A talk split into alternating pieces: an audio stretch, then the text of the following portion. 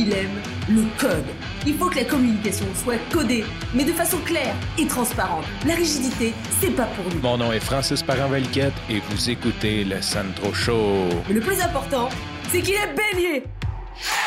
Jour de diffusion de l'épisode le 11 septembre 2021, ce qui marque les attentats terroristes. Ça fait 20 ans les attentats terroristes du 11 septembre 2001 et j'ai envie de juste pour me remémorer, garder le récit de comment j'ai vécu ça, qu'est-ce que je voyais à cette époque-là. Bien sûr, 20 ans plus tard, peut-être que ma mémoire me joue un petit peu des tours, mais c'était euh, un événement grandiose. C'était jamais vu auparavant. Pour mettre un peu en contexte, les États-Unis, encore aujourd'hui, commencent à tirer de la patte mais jusqu'en comme en 2001, c'était sincèrement le pays le plus puissant du monde. Et il y avait une espèce de sentiment d'invincibilité aux États-Unis, comme la sécurité, l'invincibilité, du fait que c'était une puissance, qu'il y avait une grosse armée, qu'il y avait des alliés. Euh, T'étais mieux de te lever de bonheur si tu voulais faire la guerre aux États-Unis. en gros, c'était pas mal ça, le mindset, l'état d'esprit que les gens étaient dedans. Et là, d'un groupe terroriste, les talibans, qui était à l'époque dirigé par Ben Laden. Et là, c'est pas un cours d'histoire, fait que si jamais c'est pas euh, super accurate, je dis comme chicanez-moi pas. En gros, ces gens-là font euh, quelques cours de pilotage, prennent un avion commercial, rentrent dans des avions commerciaux, euh, détournent les avions et se servent des avions pour faire exploser des icônes des États-Unis, les deux tours jumelles, et aussi ont essayé d'aller euh, s'écraser sur le Pentagone, mais cet avion a étrangement été intercepté avant. Elle a explosé dans les airs au lieu de rentrer sur sa cible. Et c'était jamais vu parce que, euh, comme je disais, les, les États-Unis, c'est une puissance. Et là, ils ont un petit groupe avec des moyens. On s'entend, je pense qu'il y a eu quand même beaucoup d'investissements, mais c'est quand même des moyens restreints quand tu regardes que les guerres, je pense, je pense que la guerre d'Irak, ça coûtait comme un milliard par jour.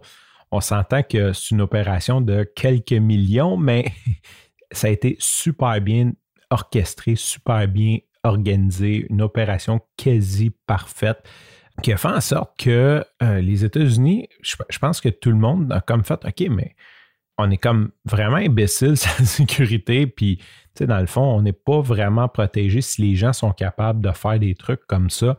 Ça a causé une panique générale. On en paye encore le prix aujourd'hui. Il y a beaucoup de mesures de sécurité qui ont été prises pour les avions, euh, tu sais, c'est rendu qu'aujourd'hui, là, on, les têtes à claque en avait un moment donné, mais tu peux pas rentrer avec une bouteille d'eau d'un avion. Tu sais, c'est comme, c'est rendu démesuré. Euh, ils te font enlever tes chaussures. Ils font, tu sais, quand il y a toutes sortes de, patentes euh, qu'on paye encore le prix.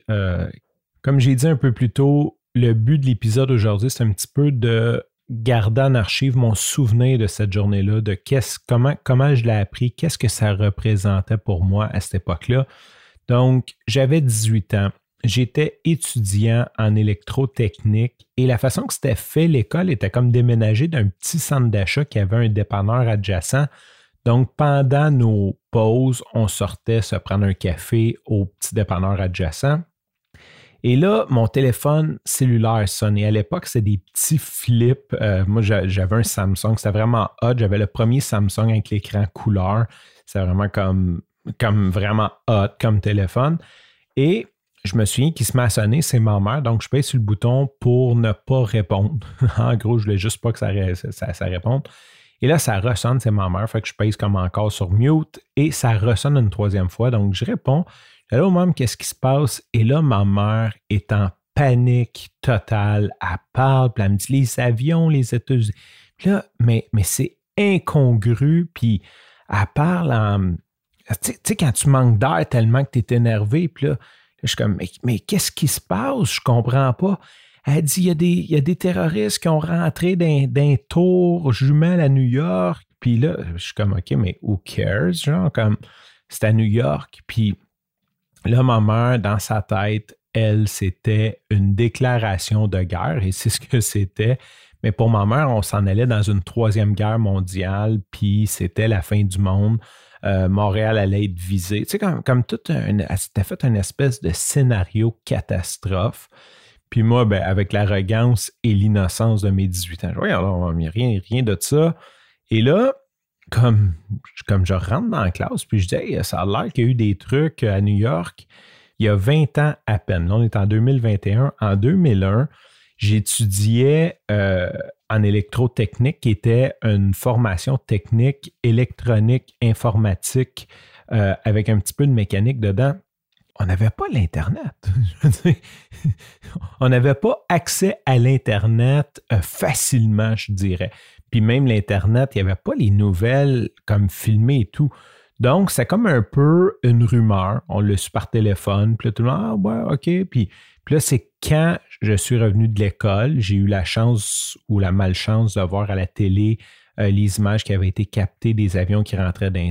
Puis là, ben, c'est sûr que tout le monde allait de ces spéculations. Je ne peux pas dire que j'étais apeuré, mais je peux comprendre qu'il y a beaucoup de gens qui étaient apeurés quand euh, tu as l'impression que ton système ou ce que tu croyais sécuritaire vient de s'effondrer et comme j'ai dit, c'était des gens qui avaient réussi à faire peur aux États-Unis avec très, très, très, très peu de moyens. Euh, je veux dire, c'est très scalable. Hein. On peut vraiment faire croître un modèle comme ça parce que tu as juste des billets d'avion, puis tu détournes, puis tu fais tout sauter. C'est pas super euh, dispendieux pour faire beaucoup de dommages. Sur ce, je te remercie pour ton écoute. Je te dis à demain et bye bye.